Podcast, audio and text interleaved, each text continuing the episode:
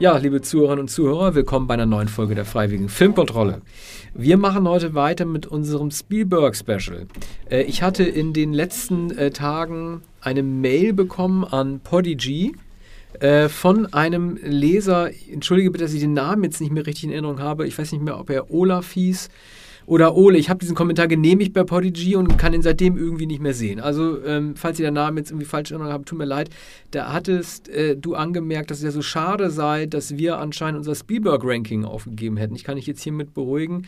Wir machen damit weiter. Womit du natürlich recht hast, ist, dass wir leider so ein bisschen das vernachlässigt hatten äh, zum, äh, zuletzt. Und das letzte Spielberg-Special, äh, das war ja noch Haus des Bösen ich weiß ja nicht mehr, mehr, was das zweite war. Duell wahrscheinlich. Das hatten wir so ein bisschen vernachlässigt. Duell. Duell, ja, das, aber, das ist schon ein bisschen her. Das war bestimmt November oder so. Also bitten um Entschuldigung. Wir machen jetzt aber weiter, versuchen ein bisschen mehr Kontinuität in unsere äh, Folgen hineinzubringen und sind mittlerweile nun beim ersten Kinofilm Spielbergs angelangt, nämlich Sugarland Express.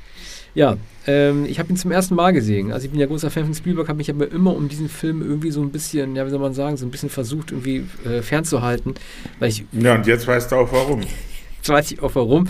Ich weiß nicht, Arne, ist das die Geburt Goldie Horns als hysterische Ulkennudel oder ist es ihre erste Rolle, die sie ist, oder gab es später noch welche? Nee, sie war vorhin in der Kaktusblüte ah, mit ja. äh, Walter Matthau, Matthau, mhm und äh, Ingrid Bergmann 1969, glaube ich. Das war die Ge Geburt der Ulknudel, der Erzkomödiantin, der burlesk überdrehten äh, Hysterikerin. Mhm.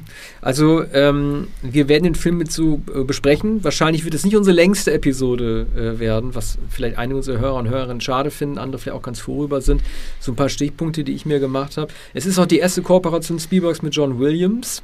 Äh, die man übrigens nicht unbedingt hört. Ich glaube, es ist kein äh, Zufall, dass John Williams live eigentlich so gut wie nie, ich wüsste nicht, dass er überhaupt jemals mehr zurückgekehrt ist zu dem Titelmotiv dieses Films von 74, spielt er eigentlich in der Regel gar nicht, auch nicht bei seinen ähm, Memory-Konzerten, die in den letzten Jahren absolviert, gerade in Europa. Ja, ich, ich bin vor allen Dingen vom Casting auch so ein bisschen enttäuscht. Ähm, ich müsste jetzt nochmal nachgucken, soll mir keiner sagen, ich sei zu schlecht vorbereitet. Ich kenne den Namen des Hauptdarstellers ist gerade nicht. Sieht so ein bisschen aus wie Donald Gleason und er sieht auch so ein bisschen aus wie der Sheriff, der ihn jagt. Ich finde das schon von der Besetzung her nicht so ganz geglückt. Ja, findest du so große Ähnlichkeit? Ja. Der, der Schauspieler, der den Sheriff spielt, mhm. ist der ähm, ähm, John Ford Schauspieler, einer von äh, John Fords liebsten Schauspielern, Ben Johnson, oh, okay, okay. der auch in The Getaway äh, zwei Jahre vorher von, von Sam Peckinpah gespielt hat. Eigentlich ein vierschrötiger oder in späteren Jahren vierschrötiger Mann, der von Quentin Tarantino äh, die Besetzung in Getaway von Ben Johnson wird von Tarantino ausführlich besprochen und kritisiert. Hier finde ich, ist Johnson richtig besetzt. Ähm, ich sehe keine so große Ähnlichkeit zu, zu dem schmaleren ähm, na, nicht Hauptdarsteller, aber doch den Partner von Goldie Horn. Ähm, den Schauspielernamen weiß ich nicht, kein bekannter Schauspieler. Rollenname ist aber Clovis, glaube mhm. ich, oder Michael Clovis, Doppel, doppelter Vorname. Und ähm, der ja eher unscheinbar ist, der, der, der Sheriff und die, die Polizisten Geisel sind, äh, haben sogar wichtigere äh, Parts. Für mich? Naja, das kann man auch, das kann man auch wieder nicht sagen. Er ist, ist natürlich der Ehemann. Man, man muss kurz äh, äh, sagen, Goldie Horn, eine Kosmetikerin, befreit ihren Mann aus dem Gefängnis und äh, möchte mit ihm nach Sugarland, Texas fahren, wo äh, ihr gemeinsames Kind bei Pflegeeltern ist. Dafür äh, nehmen sie einen Polizisten als Geisel und dann beginnt eben der Sugarland Express die Fahrt nach Texas gejagt. ähm, werden die, die drei, also das Ehepaar und die äh, Geisel, äh, von der Polizei angeführt vom Sheriff Ben Johnson. Und da, das ist eigentlich die ganze Handlung, äh, die einem bekannt vorkommt, weil später dann das ausgekochte Schlitzohr ähm, auf, auf Achse und äh, auf dem Highway ist die Hölle los kamen äh, die, die berühmten Action-Verfolgungsfilme und dazu auch noch äh, Sam Peckinpahs Convoy, auch vergleichbar in, äh, im, im, im, Slapstick auf der Landstraße, auf, auf dem Highway. Ah, auf würd, würdest du dann sagen, dass Sugarland Express tatsächlich auch ein, äh, so eine Vorbildfunktion hatte oder so ein Wegweiser war für andere Road-Movie-Filme, die in der ja. zweiten Hälfte der 70er ja. angelaufen sind? Also ich glaube, dass vor allem die, die, der Film mit Burt Reynolds und Sally Field äh, davon profitiert hat. Oder dass der gar nicht gedreht worden wäre. Mhm. Ähm, wenn, äh, wenn es Sugarland Express nicht gegeben hätte.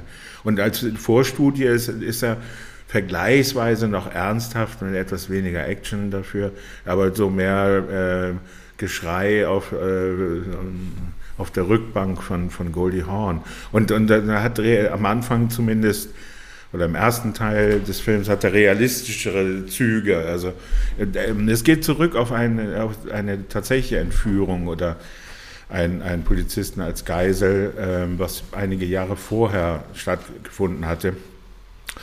Und ähm, da ging es auch um, um eine Fahrt nach Texas und dann schließlich über die mexikanische Grenze und so endet auch Sugarland. Die Frage ist ja, äh, ob Sugarland Express ein New Hollywood-Film ist oder nicht. Über Duell ließ sich das ja nicht unbedingt sagen. Das ist ja eigentlich eher ein Horrorfilm gewesen nach der Vorlage Richard Mathesons. Hier äh, kann man durchaus davon ausgehen, dass Spielberg äh, sich dem angenähert hat im New Hollywood, gerade weil er auf diese Anti-Helden gesetzt hat. Anti-Helden waren ja das, das, ganz große Ding in den äh, New Hollywood-Filmen der erinnert man nur mal an äh, Travis äh, Bickle oder an Corleone. Nun ist es so, dass äh, für mich diese beiden, ähm, Ben Johnson heißt der, ne? Hast du gesagt? Der Hauptdarsteller? Ja, ben Johnson. Johnson und Horn. Für mich wirken die so ein bisschen wie Bonnie und Clyde, nur ohne Charisma. Äh, ich verstehe auch nicht ganz, äh, wie diese beiden ganz offensichtlich nicht erziehungsfähigen Eltern wie Helden gefeiert werden, also auch vom Regisseur. Das hat für mich nichts Antiheldenmäßigeres. Das hat eher etwas für mich äh, von so einer ähm, Erzähllücke, äh, die sich auch darin ja offenbart, dass ähm, es am Ende des Films wir müssen hier nur mal spoilern, weil es ein historischer Film ist, äh, so eine Art Texttafel-Einschub gibt, äh, gibt, der erklärt, dass Mutter und Kind wieder zusammenleben. Aber wie diese beiden zusammenfinden, ob Goldie Horn wieder zurückgekehrt ist in ihrer Verantwortlichkeit, das wird überhaupt nicht äh, geschildert. Und das ja. fehlt mir so ein bisschen. Und dazu passt also natürlich auch, Entschuldigung, ganz kurz, dazu passt natürlich auch, dass äh, Ben Johnsons Figur, dieser Clovis, am Ende äh, unnötig äh, stirbt. Er ist ein Flüchtender, auf den es diesen finalen Rettungsschuss gibt, überhaupt nicht notwendig gewesen ist. Gut, das ist wahrscheinlich der Erzählung geschuldet, dass nun Goldie Horn erleben sollte. Aber ähm, das wirkt am, am, Ende doch ein wenig arg konstruiert, Mutter und Kind ohne den Vater wieder äh, zurückbringen zu wollen. Ja, das geht wahrscheinlich auf die historische Begebenheit zurück, dass dieser Mann ähm, am Ende erschossen wurde und das ist natürlich ein, eine Tragödie, denn so hat, hat sich Horn das nicht vorgestellt, dafür hat sie den Mann ja nicht befreit. Sie überlebt, sie kehrt zum Kind zurück. Äh, sie ist natürlich eine Löwinnenmutter, das schon. Wahrscheinlich vorher unverantwortlich gewesen. Äh, wahrscheinlich hat sie sich gebessert, vielleicht ist sie dadurch geläutert. Ich glaube, solche moralischen Fragen hat sich der, der junge Spielberg damals nicht gestellt. Er sah die Chance eines äh, Road-Movies, eines Vehicles. Ähm, Wüste hat er ja schon erkundet, Straße hat er erkundet, ähm, hat er ausführlich ein Duell erkundet. Äh, Lastwagen, Autos, äh, die Raststätten an, an, der, an der Straße. Und ähm, äh, in diesen Genres kannte er sich aus, nicht, kannte, nicht aus kannte er sich mit, mit der Komödie. Ne? Also der hier wohl beabsichtigte lakonische Humor ist äh, manchmal eher, äh, eher bitter oder wirkt, wirkt etwas oktroyiert. Ne? Mhm. Humor bei, bei Spielberg ist schwierig, ja. in, in späteren Filmen eher, aber sicher nicht in den 70er Jahren, sicher äh, kaum in den 80er Jahren. Nur bei E.T. gibt es natürlich Beispiele dafür. Aber es ist in, insofern äh, kein, äh, auch kein typischer äh, Spielberg-Film oder eigentlich nicht sein, ähm, sein Beruf weil hier eine, äh, weil, weil die Familie gemeinsam gar nicht zu sehen ist. Also ein Idyll gibt es nicht. Es beginnt sozusagen in der Wüste und es endet äh, tragisch. Auch dann gibt es keine Familie, sondern es gibt Mutter, Mutter und Kind. Also das, das ist ein Film, der sozusagen vom Regen in die Traufe fährt. Auch nicht sehr, nicht sehr lang, aber immerhin 106 Minuten für einen Film von 1974. Äh, Vielleicht fällt es sogar noch unter Fingerübung, äh, was man von Jaws ein Jahr später natürlich nicht sagen Ja. Äh, du hast ja schon einige Filme genannt in einige Genres, in denen er sich verdient hat, äh, ähm, in denen er sich orientiert hat.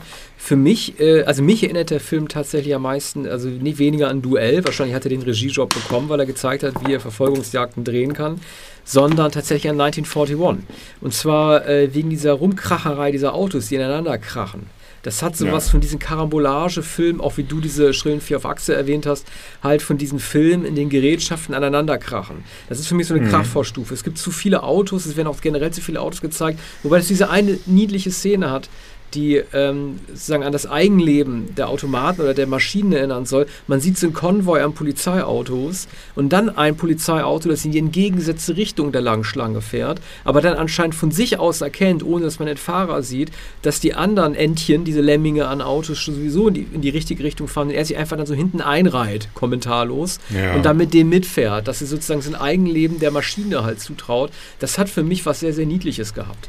Äh, vielleicht, ist auch, vielleicht ist auch das eine Vorstufe zu der Weiße Hai, weil ich meine, der Weiße Hai ist ja letzten Endes äh, ja auch nur Duell bloß im Wasser. Ne? Das, da geht es auch irgendwie ja. um das Killer, um das Killer-Ding, das, das von ganz alleine funktioniert um Autos geht es ja nicht wirklich in Sugarland Express. Ich hatte immer gehofft, es würde irgendwie um Züge gehen. So, ne? Also als ich, äh, als ich dann irgendwie äh, zum ersten Mal den Titel gesehen habe, ich dachte, die Verfolgungsjagd in Zügen, die sind ja meistens auch ein bisschen spannender als Verfolgungsjagden in Autos, weil du auf der einen Seite rasende Züge hast, aber auf der anderen Seite halt Menschen, die sich in den Zügen befinden und dann womöglich miteinander schlagen und so. Das war jetzt hier leider nicht der Fall. Das, äh, das kann man sagen. Diese Erwartung wurde enttäuscht. Ja. Ich weiß nicht, ob ich früher, ich habe den Film als Kind gesehen. Hm, weiß nicht, ob ich dachte, dass Sugarland Express, wenn ein Zug steht, aber ja, ich hatte wohl auch eine andere Vorstellung. Es gibt, glaube ich, einen Film, der heißt ähm, Transkontinental Express, ein sehr spannender Film mit Gene Wilder, mhm. wo ein, ein Zug äh, ungebremst in, ich glaube, in den Bahnhof von Los Angeles rast mhm. oder auf den Bahnhof zurast. Ja.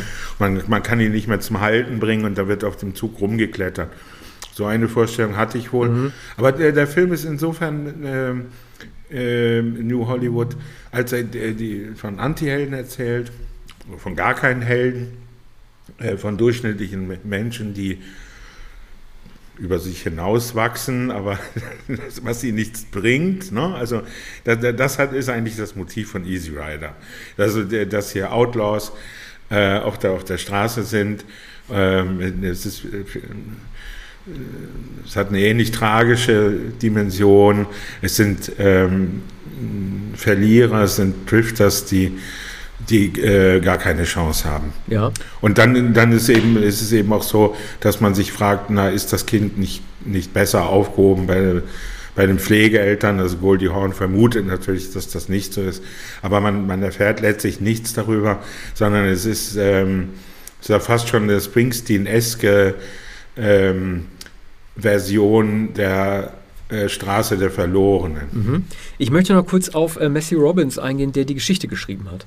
Der vielleicht sogar noch der New Hollywoods, äh, Hollywoodigste äh, der Beteiligten am Sugarland Express gewesen ist. Matthew Robbins hat das Drehbuch geschrieben und gilt als sehr, sehr stilprägend, so wird er zumindest in äh, den Lexika charakterisiert, für ähm, American New Wave und New Hollywood. So ganz nachempfinden kann ich das nicht, weil so viele Hits hat er da auch nicht gelandet, aber er hat tatsächlich einige interessante ähm, Stories danach noch geschrieben oder auch äh, selber Re Regie geführt. Also er hat unter anderem ja, äh, er hat mit ähm, Guillermo del Toro zusammengearbeitet, relativ häufig, hat diesen Insektenhorrorfilm Mimic geschrieben, 97. Und vor allen Dingen auch den sehr guten ähm, animierten Pinocchio, den Guillermo del Toro ähm, 2022 gedreht hat. Ich weiß gar nicht, ob wir darüber bei den Oscars geredet hatten vor zwei Jahren. Er war nominiert. Wenn, dann habe ich es wahrscheinlich leider verpasst. Das hat Matthew Robbins noch geschrieben und er hat Regie geführt bei einem äh, sehr guten Sword and Sorcery Film, nämlich Dragon Slayer, äh, der Drachentöter 1981, mit dem wahrscheinlich besten Drachen äh, Vermitrax Pejorative, so habe ich mir das auch gemerkt, den man jeweils auf der Leinwand gesehen hat. Also Matthew Robbins hat tatsächlich, das war an sich eine sehr, sehr gute Paarung, Spielberg und Matthew Robbins, aber in den 70ern selber wiederum da waren, soweit ich weiß, die Beteiligung an Sachen, äh, der diesen einen Kriegsfilm hat er noch gemacht, mit Gregory Peck. Aber der hat äh, ansonsten eigentlich, was es New Hollywood angeht, in den 70er Jahren eigentlich da nicht mehr so viel von sich hören lassen. Das finde ich ein bisschen du meinst, schade. Der, du meinst, der hat ähm, General MacArthur. Ja, der war das, genau. Mit, mit, ja. mit Gregory Peck geschrieben. Ja. Hm. Also der hat, äh, der hat tatsächlich, äh, also als Drehbuchautor wahrscheinlich noch ein bisschen prominenter als als Regisseur.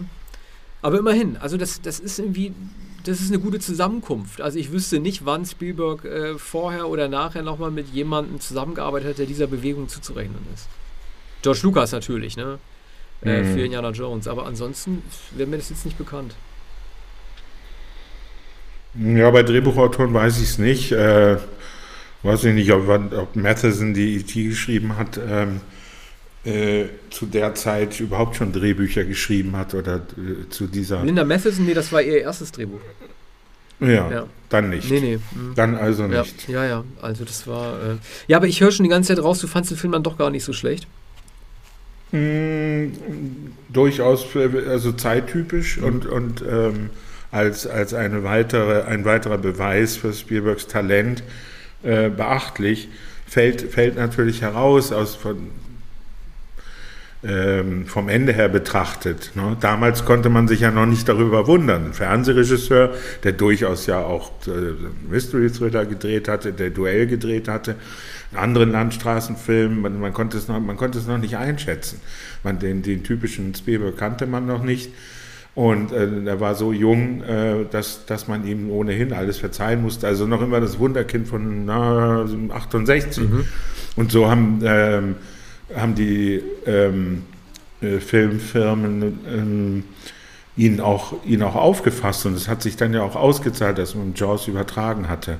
Also es ist kein Film, den ich, den ich sehr gern sehe. Äh, und äh, das ist mir auch zu, zu, laut, zu hysterisch und, und ich sehe nicht gern, wie Autos ineinander knallen oder Unfälle haben oder von der Straße abkommen. Ich mochte dann auch nur für sehr kurze Zeit, als ich sieben, acht Jahre alt war, die, die Burt Reynolds Knaller. Mhm. Ne? Also Sally Field mochte ich sehr gern. Aber kommen wir doch immerhin zu der äh, Bewertung zweieinhalb Sterne. Ja, ich würde ihm auch zweieinhalb Sterne geben. Wusstest du übrigens nur ganz kurz abschließend äh, wegen des Namens Sugarlands Express und der, der, der Frage, ob es sich nicht jemand zukannen könnte, dass äh, jahrelang in unserer Lieblingsfernsehzeitschrift, unser beider Lieblingsfernsehzeitschrift Hört zu, die Inhaltsangabe zu Midnight Express von Alan Parker, weißt du, der Istanbul-Gefängnisfilm, ja. dass der über Jahre lang in der Hörzu falsch weitergetragen wurde. Da hieß es nämlich, dass der Hauptdarsteller, weißt du, dieser Werner Herz, äh, nee, dieser ähm, ja. Fassbinder-Schauspieler, der, der, der Amerikaner, der lernt ja John Hurt kennen. Ne? John Hurt ist da ja im Knast, der sitzt auch schon ein bisschen länger in Istanbul als er drin. Und dann steht in der zu über John Hurt, äh, lernt er von der Gefangenenorganisation Midnight Express von denen erfährt mhm. er, die Leute aus dem Knast rausschaffen. Das ist natürlich totaler Quatsch.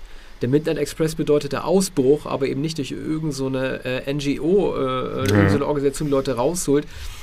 Und da dachte ich dann irgendwie damals halt auch, okay, das müssen ja wahrscheinlich mit dem Zug machen, ne? Midnight Express. Aber ist es mhm. auch nicht. Also das nur eine kurze Anmerkung, ein weiterer Express-Film, mhm. der das Versprechen eines Zugs, eines Midnight Trains nicht einhält.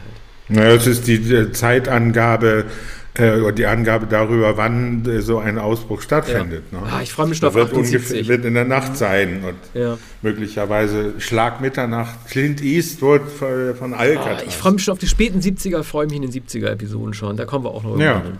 Okay, also ich gebe dem Film auch zweieinhalb. Mhm. Zweieinhalb finde ich auch gut. Ja. Okay.